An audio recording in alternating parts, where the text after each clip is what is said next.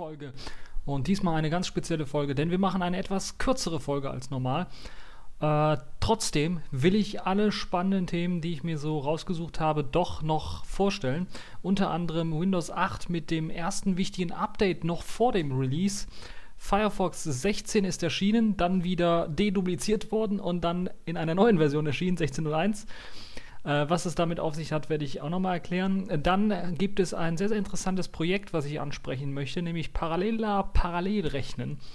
Und das ist auch interessant. Äh, dann haben wir Bada soll mit Tizen verschmelzen, also die Landschaft von Smartphone OS soll sich ein bisschen lichten, indem man eines quasi abschafft, beziehungsweise zwei miteinander verschmilzt. Ob das gelingt, naja. Äh, und OwnCloud 4.5 ist erschienen. Fangen wir an mit dem allerersten Thema, nämlich dass Windows 8 tatsächlich jetzt bereits vor der Auslieferung ein erstes großes Update schon erfahren hat.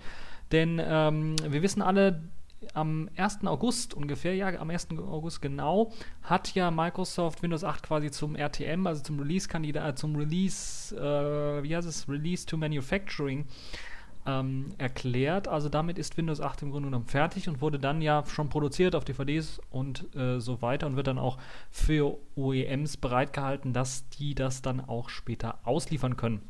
Erschienen ist es allerdings noch nicht.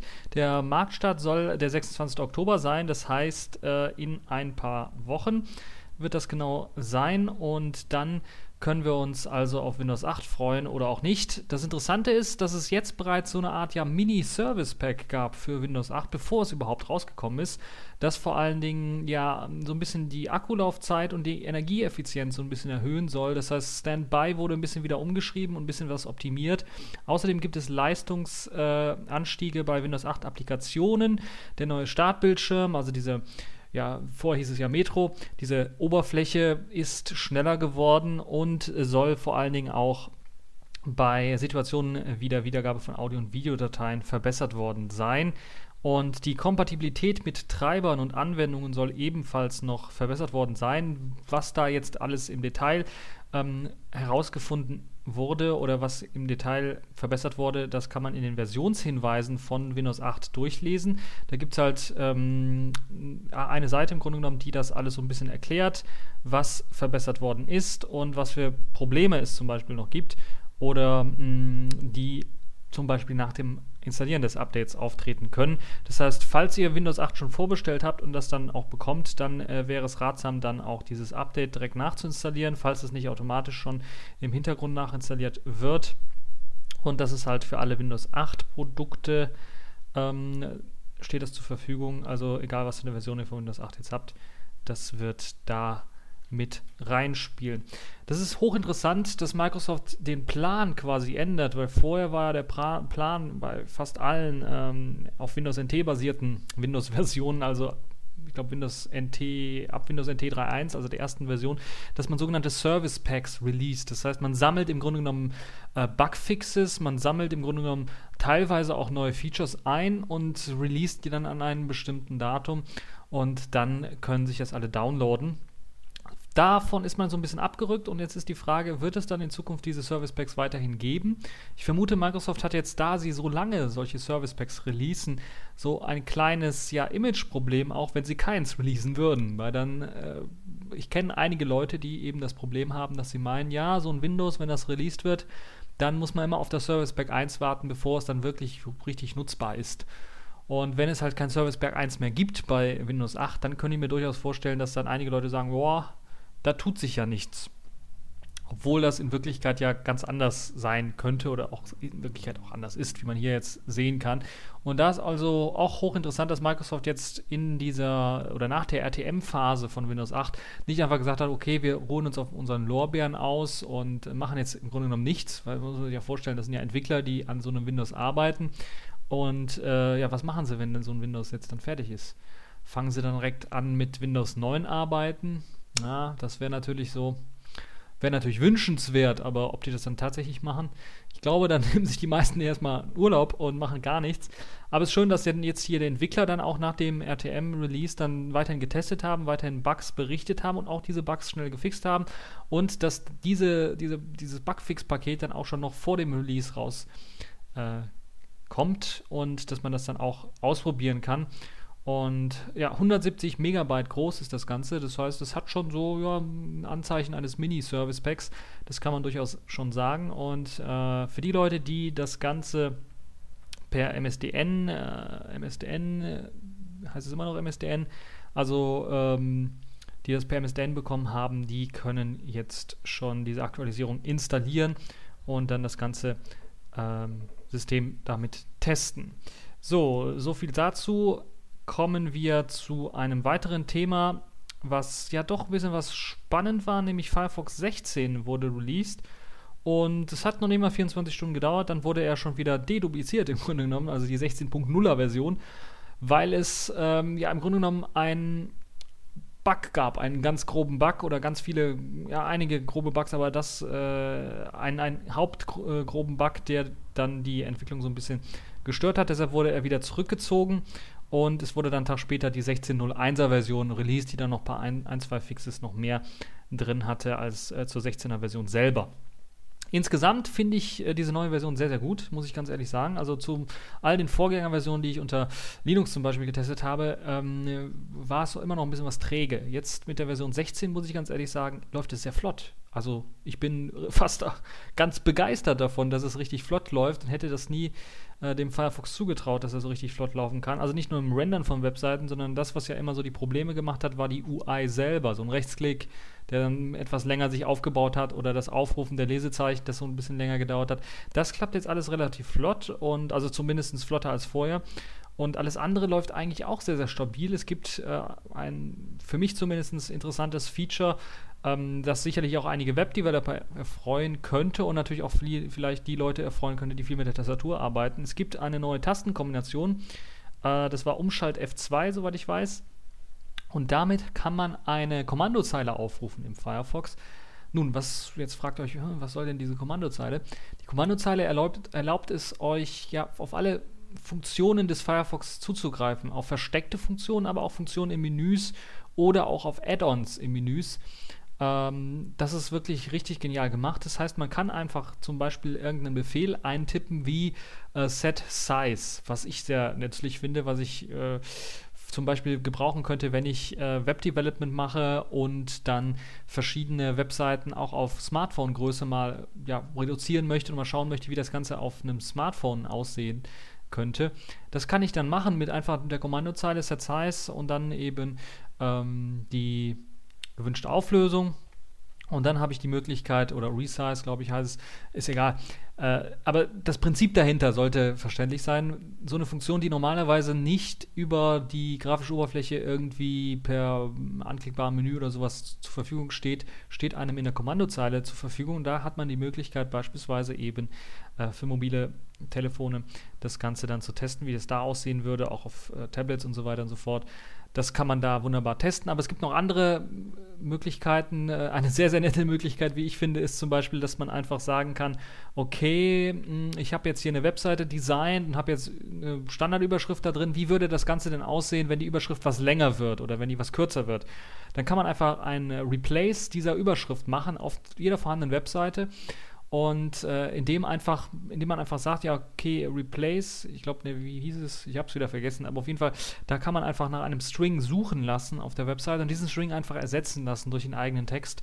Auch eine super geniale Sache, wie ich finde. So kann man halt eben testen, wie bestimmte Webseiten sich bei bestimmten ja, Inhalten dann verändern. Und das ist auch eine schöne Sache für Webentwickler. Für Webentwickler selber ist auch die Möglichkeit, man kann direkt äh, die verschiedenen Headers, die, die verschiedenen äh, Diffs ansprechen, indem, sie, ja, indem man sie mit dem Namen einfach anspricht und dann verändern in der Größe und so weiter und so fort. Und äh, das ist auch eine schöne Sache. Für sagen wir mal, normale Nutzer ist es vielleicht etwas weniger interessant, außer man hat gerade vielleicht keine Maus zur Hand oder sowas, was ja eher selten ist. Aber man hat die Möglichkeit, beispielsweise auch Add-ons aufzurufen. Äh, Fire oder was ähnliches kann man ganz einfach aufrufen, indem man ähm, äh, Fire FTP und dann ist halt wie eine normale Kommandozeile FTP und dann einen Befehl angibt, zum Beispiel enable oder show oder hide oder detach für, also aus einem äh, Firefox-Fenster herausnehmen, in ein eigenes Fensterchen packen und attach, um das Ganze wieder rückgängig zu machen. Solche Sachen sind alle möglich im Firefox äh, 16. Außerdem gibt es natürlich eine ganze Menge Features noch in Sachen ähm, äh, Kompatibilität, CSS3, Animationen, äh, Transitionen, Transformationen, Image Values und so weiter und so fort, wurden alle mit äh, hinzugefügt, wurden verbessert. Mh, mm, teilweise. Es gibt äh, eine neue Garbage Collection, die im Grunde genommen das Aufräumen von altem Müll besser macht, sodass der Firefox noch weniger Arbeitsspeicher verwendet. Äh, Gerade wenn man viele äh, Tabs offen hat und dann die Tabs hintereinander auch schließt, dass dann der Speicher auch wieder freigegeben wird, relativ schnell. Gleiches gilt auch für die Freigabe von Add-ons. Wenn man Add-ons deaktiviert, dass dann auch deren Speicher im Grunde genommen ähm, aus dem RAM rausgelöscht wird oder aufgeräumt wird im Grunde genommen. Das ist also der Firefox 16. Äh, sollte man sich auf jeden Fall anschauen. Wenn man Webdeveloper ist, könnte das durchaus interessant sein. Es gibt einige interessante Sachen. Gerade diese Kommandozeile fand ich doch relativ interessant, relativ innovativ auch.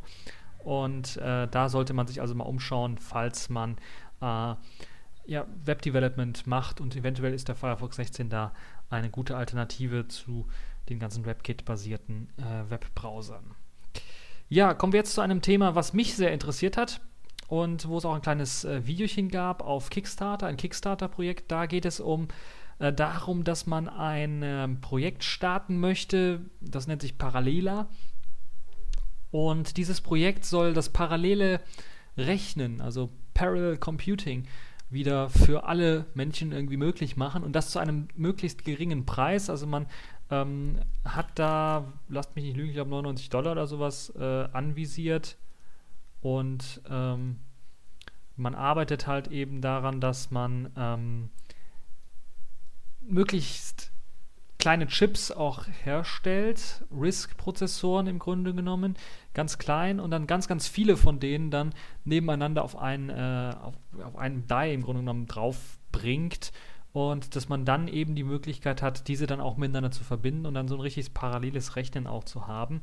Also Parallelrechner sind ja nichts Neues, aber das Interessante ist halt eben, äh, dass man jetzt versucht, das relativ billig zu machen und dann so mit so einer Art Supercomputer dann für jeden dann äh, ins Haus zu bringen. Es gibt äh, bereits auch Hardware, die man ausprobieren kann, äh, wo man dann einfach solche ja, kleinen Rechnerchen dann parallel äh, diese rechnen lassen, indem man sie äh, ineinander steckt. Also es gibt so Kartensysteme, dass man das ineinander stecken kann und dann wird sich die Aufgaben, werden sich die Aufgaben da geteilt. Also ich finde das hochinteressant, dieses Parallelrechnen, was halt für geringes Geld dann angeboten werden soll. Und äh, das Ganze arbeitet auch, das sieht man auch in dem äh, Video, mit äh, Open Source Programmen zusammen, also namentlich hier wohl Ubuntu meistens.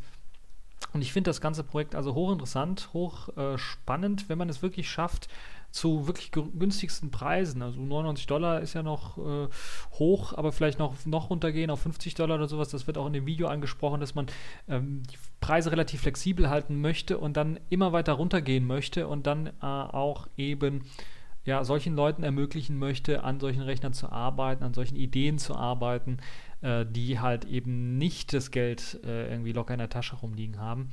Und da macht es enorm viel Sinn. Ihr könnt weiterhin spenden. Es gibt einen ähm, 750.000 Dollar sollen eingesammelt werden äh, und an und gerade aktuell, wenn ich das gerade sehe, sind 314.000, also 315.000 ungefähr. Und es sind noch 14 Tage, wo ihr dann äh, was spenden könnt. Also falls ihr da Lust, hat, äh, Lust zu habt, äh, dran zu spenden, dann könnt ihr das machen. Das Projekt wird, äh, wird von der Adapteva äh, Firma geleitet, die in, äh, in den USA irgendwo sitzt, in Lexington. Und die arbeiten also schon längere Zeit an diesen äh, ganzen äh, Ideen und äh, haben auch schon was Lauffähiges, sodass man das Ganze dann auch ausprobieren kann. Das ist also nichts irgendwie, was äh, reines Konzept ist, sondern was auch wirklich schon produziert worden ist. Und jetzt fehlt einfach nur das Geld, um tatsächlich eine Massenproduktion äh, durchführen zu können. Und ähm, zum Parallelrechnen allgemein vielleicht mal so ein bisschen für die Leute, die jetzt sich wundern, hm, Parallelrechner, hm, was ist denn das? Ein Parallelrechner ist im Grunde genommen ein äh, Rechner, in dem halt Rechenoperationen gleichzeitig auf mehreren Hauptprozessoren, also CPUs und GPUs läuft. Und ähm, es ist im Grunde genommen ein bisschen was mehr als das, was man mit Multicore-Prozessoren bezeichnen könnte, wo dann halt eben auf einem DAI mehrere Prozessor, äh, Prozessorkerne drauf laufen und dass man dann mehrere Rechenaufgaben auf diese Prozessoren aufteilen kann, sondern es ist tatsächlich wirklich äh, einzelne Rechner, die dann da tatsächlich arbeiten, also mit eigener Grafikkarte, mit eigenem äh, Speicher, äh, mit der eigenen Speicheranbindung und so weiter und so fort.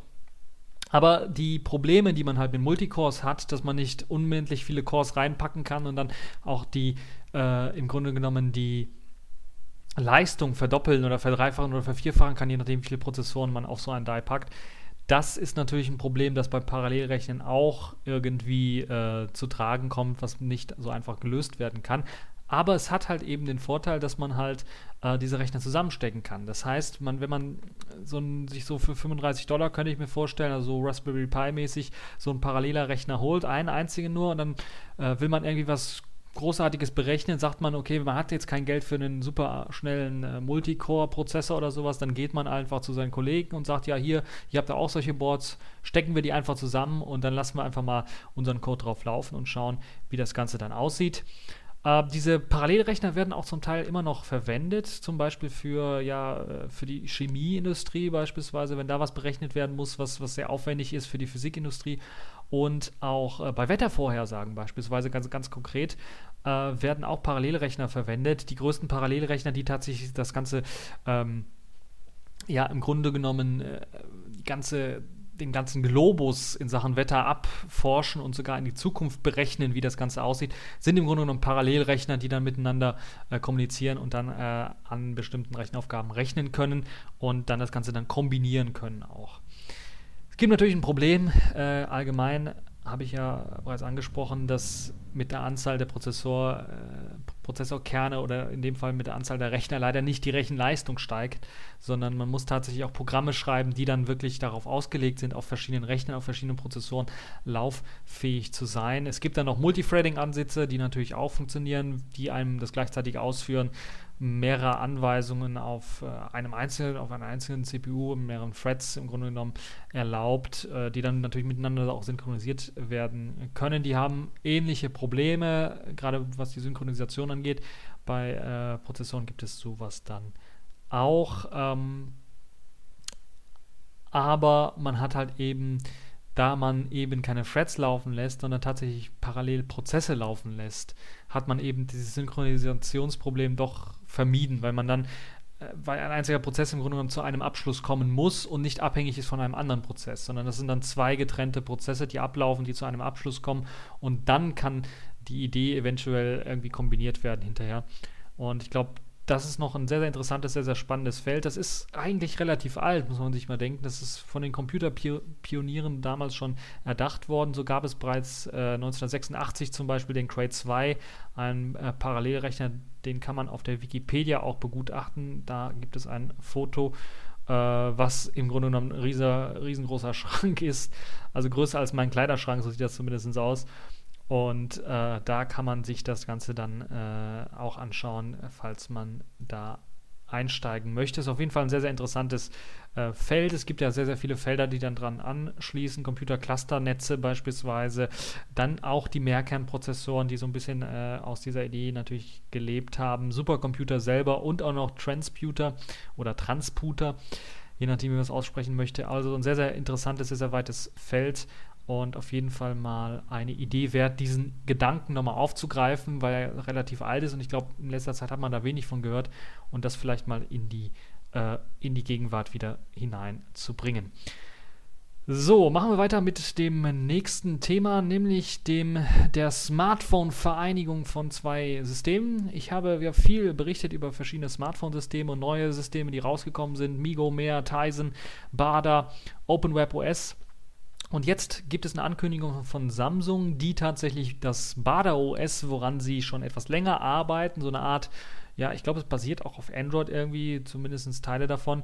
Ähm, und dann gibt es ja das Tizen-Projekt, das Intel, nachdem sie Migo abgestoßen hat, ähm, auch mit Samsung zusammen dann angestoßen hat. Und dann war es ja nur noch eine, ja, im Grunde genommen war es einfach nur noch eine Frage der Zeit, bis Samsung sich entscheidet, ja, was machen sie denn jetzt? Weil sie haben ihr eigenes BADA-OS, jetzt haben sie Tizen, was sie mitentwickeln wollen. Wie viele Ressourcen wollen sie noch in Betriebssysteme aufteilen? Dann haben sie noch Android. Ähm, war es nur eine Frage der Zeit. Jetzt haben sie die zwei Open Source Systeme BADA und Tizen tatsächlich verschmolzen oder sie haben es vor, diese zu verschmelzen. Und da ist natürlich die Frage, wie wird sich das dann tatsächlich auswirken? Weil, wenn ich mir jetzt überlege, als ich das letzte Mal von Verschmelzen von zwei Open Source Systemen gehört habe, dann war es Intel und ähm, Nokia. Und das hat Nokia gar nicht gut bekommen, denn ihr Memo, was ja eigentlich schon fertig war, was auf dem N900 und auf vielen verschiedenen Vorgängergeräten auch schon sehr, sehr gut lief, das war einfach tot. Und bis Nokia tatsächlich dann ein Migo-Smartphone wieder rausgebracht hat, das N9, hat es sehr, sehr lang gedauert. Und Intel war da ein bisschen was schneller, was jetzt die Netbook-Märkte äh, angeht, da ein Migo-System rauszubringen. Die ganze Infrastruktur, die da ran, äh, die irgendwie dran gebracht, dran geklatscht werden musste, hat so Probleme bereitet. Aber ich glaube, das größte Problem war einfach für Nokia selber, dass die einfach unterschätzt haben, wie viel Zeit das eigentlich braucht, bis ein wirklich ein Migo-Smartphone dann tatsächlich von denen erscheinen wird. Hätten sie weiterhin Memo-Phones rausgebracht, hätten sie quasi diese Zeit, bis das Migo tatsächlich fertig ist, überbrücken können. Und das haben sie leider nicht gemacht. Und ich sehe jetzt Ähnliches auch bei äh, Samsung tatsächlich, muss ich ganz ehrlich sagen, weil es ist halt wieder Intel dran beteiligt. Und Intel, ja, ich weiß nicht, ob Intel daran schuld war, aber teilweise äh, hat das so den Anschein gemacht bei dem Deal mit, mit Nokia, dass Intel da so ein bisschen äh, lahmarschig war, um das mal vorsichtig auszudrücken. Und äh, jetzt könnt ihr mir durchaus vorstellen, Samsung hat ja einige BADA-Systeme schon rausgebracht. Die sind gar nicht schlecht, sind ein bisschen was teuer, da muss man, muss man durchaus schon sagen, aber äh, sind gar nicht so schlecht. Und jetzt, gerade nachdem sie, glaube ich, BADA 2.0 oder sowas rausgebracht haben äh, in diesem Jahr, ähm, soll jetzt dann tatsächlich auch Tizen rauskommen. Und zwar auch jetzt im Oktober äh, soll eben Tizen 2.0 inklusive SDK rauskommen. Und eine Alpha-Version soll dann am äh, 25. September, äh, ne, die erschien sogar schon am 25. September. Ich habe schon gedacht, hm, äh, Vergangenheit, nein, die erschien schon äh, am 25. September. Und ähm, ja, ich bin echt mal gespannt, was daraus wird. Ob jetzt diese Bada-Smartphones, also die Wave-Serie im Grunde genommen, äh, ob die ähm, tatsächlich dann eventuell auch Tizen bekommen wird, weil die soll weiterhin unterstützt werden, diese Wave-Serie. Muss Samsung im Grunde genommen machen, weil äh, die haben sie vor kurzem erst rausgebracht, diese neuen Geräte. Da können sie nicht sagen, nee, wollen wir nicht mehr. Ähm, ich bin echt mal gespannt, wie das Ganze dann mit der Verschmelzung aussieht, ob Samsung das besser hinkriegt, als das damals Nokia hinbekommen hat mit Memo und Migo. Äh, und ja, mit Memo und, ne, wie ist es? Ich hab's vergessen. Memo und das Intel, das hieß ja irgendwie anders und das wurde dann zu Migo. Viele Namen, viel, viel richtig komplex das ganze Thema und das ganze Themenfeld. Auf jeden Fall, äh, ja, ich weiß nicht. Ich bei Tyson habe ich noch nichts, also die, diese Alpha-Version selbst, das ich, hat mich jetzt auch überrascht. Ja, es kann sein, dass da eine Alpha-Version draußen war, aber so richtig was Lauffähiges. Also ich habe es wieder, das, das ist so ein Déjà-vu-Gefühl, was ich habe, was man äh, bei, bei Intel und, und Nokia schon hatte, wo da nichts einfach nichts Lauffähiges auf Smartphones oder auf, auf Tablets dann später rauskam. Alter. Da war einfach nichts. Da gab es mal hier und da ein paar Demos, die waren schön und fein, aber es kam nicht raus. Es wurde nicht veröffentlicht, wurde nicht verkauft. Und das gleiche Problem sehe ich jetzt momentan noch äh, bei dem Tizen-System anders als bei OpenWebOS, was ja schon Geräte verkauft hat, oder beziehungsweise WebOS selber schon Geräte verkauft hat und OpenWebOS einfach nur eine Open-Source-Version davon ist, ähm, und wo ja auch der Plan im Grunde genommen, beziehungsweise man das Ganze jetzt auch schon ausprobieren kann auf einem richtigen PC und man schon gesehen hat, es gibt, man kann es sogar auf richtige Hardware schon testen. Es fehlt halt nur noch ein Hersteller, der das Ganze nimmt und dann auf seine Hardware packt, im Grunde genommen. Hat man das bei Tizen nicht. Da ist einfach das System noch nicht fertig und man weiß nicht, ob das überhaupt irgendwie nützlich und vernünftig laufen wird. Ähm, und da fehlt halt noch so viel. Äh, und natürlich Migo oder beziehungsweise jetzt äh, Jolla und, und, und ihr OS Sailfish oder wie es heißt. Das ist auch im Grunde schon fertig. Man hat es auf dem N9, das, das Migo-System, man traut denen zu, okay, eine andere Oberfläche eventuell drauf zu klatschen, aber das ist schon fertig, das ist schon doch durchdacht. Da gibt es eine Infrastruktur, wie das Ganze läuft. Die Programme sind einfach zu portieren, ist QML, das ist kein Problem. Ähm, das ist alles schon, äh, und es gibt ja, die haben auch Geld, man hat auch eine Ankündigung gemacht, hier in China wollen wir echt erste Smartphones veröffentlichen. Also da ist schon, das ist viel konkreter als dieses Tizen-Projekt, was äh, mir irgendwie in der Wolke irgendwo zu schweben scheint und äh, davon irgendwie nicht irgendwie sich materialisieren möchte. So will ich das Ganze mal äh, nennen. Deshalb müssen wir mal schauen, äh, wie sich das Ganze weiterentwickelt. Ich habe ja nichts gegen ähm, so ein bisschen Konkurrenz untereinander oder Vielfalt, auch im Open Source Bereich, wo man dann voneinander auch profitieren kann. Aber äh, bei dem Tizen-Projekt sehe ich ein bisschen was schwarz, muss ich ganz ehrlich sagen. Nun ja, hoffen wir mal auf das Beste, äh, dass sich das auch irgendwie durchsetzt. Ähm, was ja natürlich jetzt die, die, die, die Durchsetzungskraft auf dem Markt angeht, das ist natürlich wieder was anderes da ist es schwierig. Da muss man sich eventuell auf spezielle Märkte konzentrieren, aber es ist ja momentan immer noch so, dass alle den Run haben. Sie versuchen, das dritte OS neben eben Android und iOS zu werden. Das sind Windows, das sind jetzt hier in dem Fall Tizen, das sind ähm, OpenWebOS und Migo und Firefox OS eventuell auch, wobei die ja eher auf einen Spezialmarkt, jetzt in dritte Weltländer, in Billig-Segmente reingerutscht sind, in Billig-Smartphones im Grunde reingerutscht sind. Zumindest haben sie das vor. Und ob sie dann tatsächlich Nummer 3 werden, irgendwie müssen wir mal schauen. Und äh, von all denen sehe ich halt Migo an Nummer 1, was so an äh, Realisierbarkeit und tatsächliche Chancen angeht, äh, tatsächlich Platz 3 zu erreichen. Windows Phone knapp dahinter, würde ich sagen, fände ich sogar gleich auf mit Migo, weil sie haben jetzt schon die Smartphones draußen nur kauft sie kein Mensch. Irgendwie. Zumindest wenige Leute kaufen sie, aber sind viele Leute da tatsächlich auch interessiert dran, ähm, diese Nokia-Phones zu kaufen? Eventuell und äh, das mal auszuprobieren.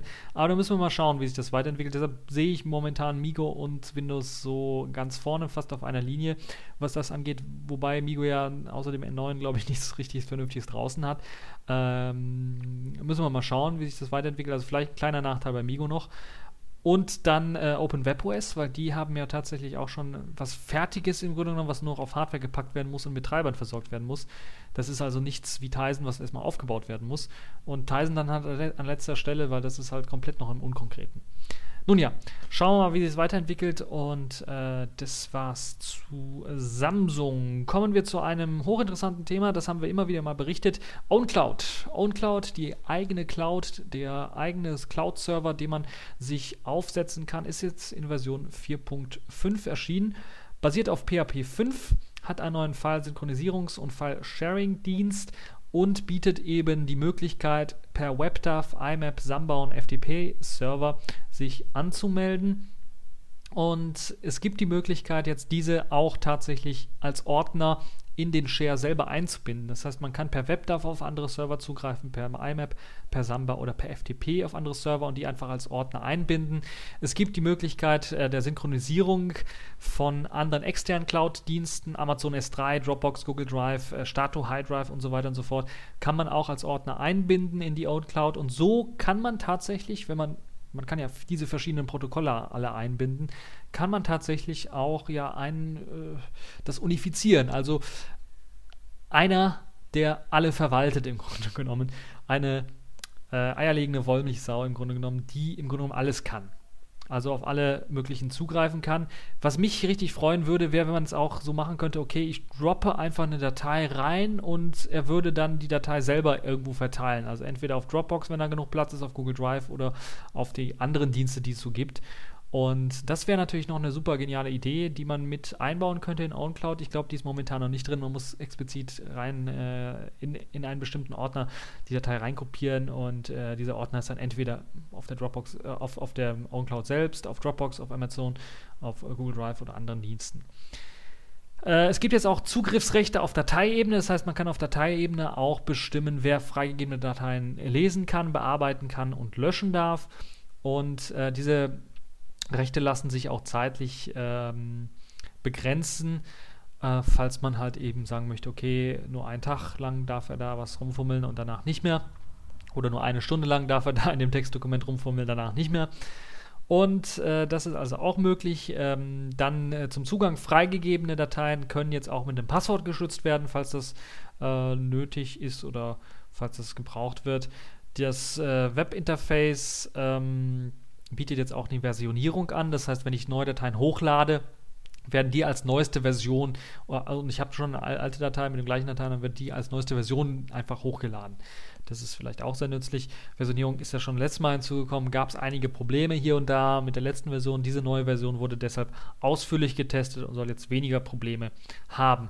Endlich ist jetzt auch ein Videoplayer mit integriert, habe ich mir damals auch schon gewünscht, dass man sich also neben Audiodateien, neben Textdateien und Bilddateien dann auch Videos anschauen kann. Und diese Videos lassen sich dann auch in einem HTML5-Player abspielen und mithilfe einer, ähm, mit Hilfe eines Plugins, nämlich dem Impress.js Plugin, da werden einige LibreOffice und OpenOffice-Nutzer ein bisschen aufhören und aufhorchen, kann man sogar Präsentationen abhalten, direkt von der OwnCloud selber, von der Weboberfläche äh, der OwnCloud selber und muss halt nicht eine extra Präsentationssoftware oder sowas oder ein Programm aufmachen. Sehr nützlich vielleicht auf, auf Tablets oder falls man da wirklich Präsentationen hält oder auf ähnlichen Geräten. Mm. Das Ganze ist Open Source natürlich und äh, kann, man kann sich das runterladen. Es gibt eine Anleitung, es gibt einen Demo-Server, glaube ich, immer noch. Schauen wir gerade drauf, ob der online ist. Äh, ba, ba, ba. Es gab zumindest einen Demo-Server. Bin jetzt nicht. Ich finde den gerade nicht scheint jetzt nicht mehr hier zu sein.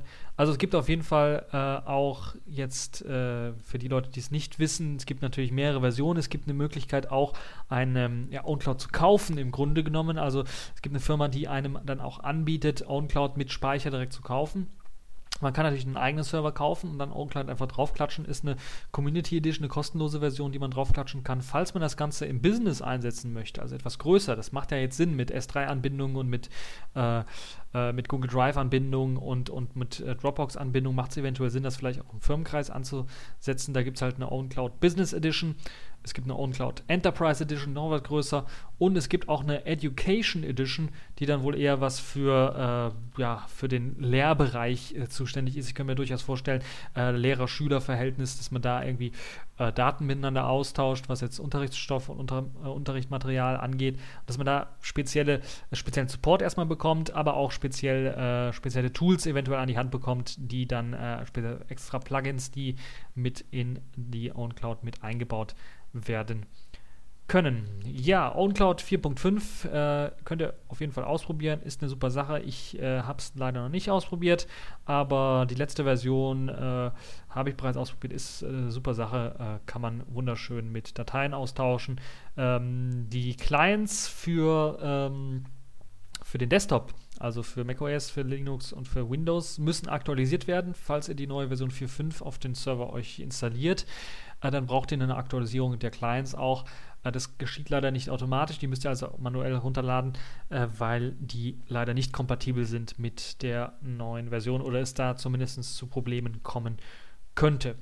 So, das war's zu OnCloud. Das war's auch für diese TechView Podcast-Folge. Ihr habt gemerkt, ich habe es ein bisschen was schneller gemacht, etwa Viertelstunde äh, kürzer, diese ganze TechView Podcast-Folge. ich hoffe, sie hat euch trotzdem gefallen. Ein bisschen was komprimiert habe ich den ganzen Stoff. Und ihr könnt das Ganze natürlich wie gewohnt nachlesen, die Links einfach in, den, äh, in dem Artikel anklicken.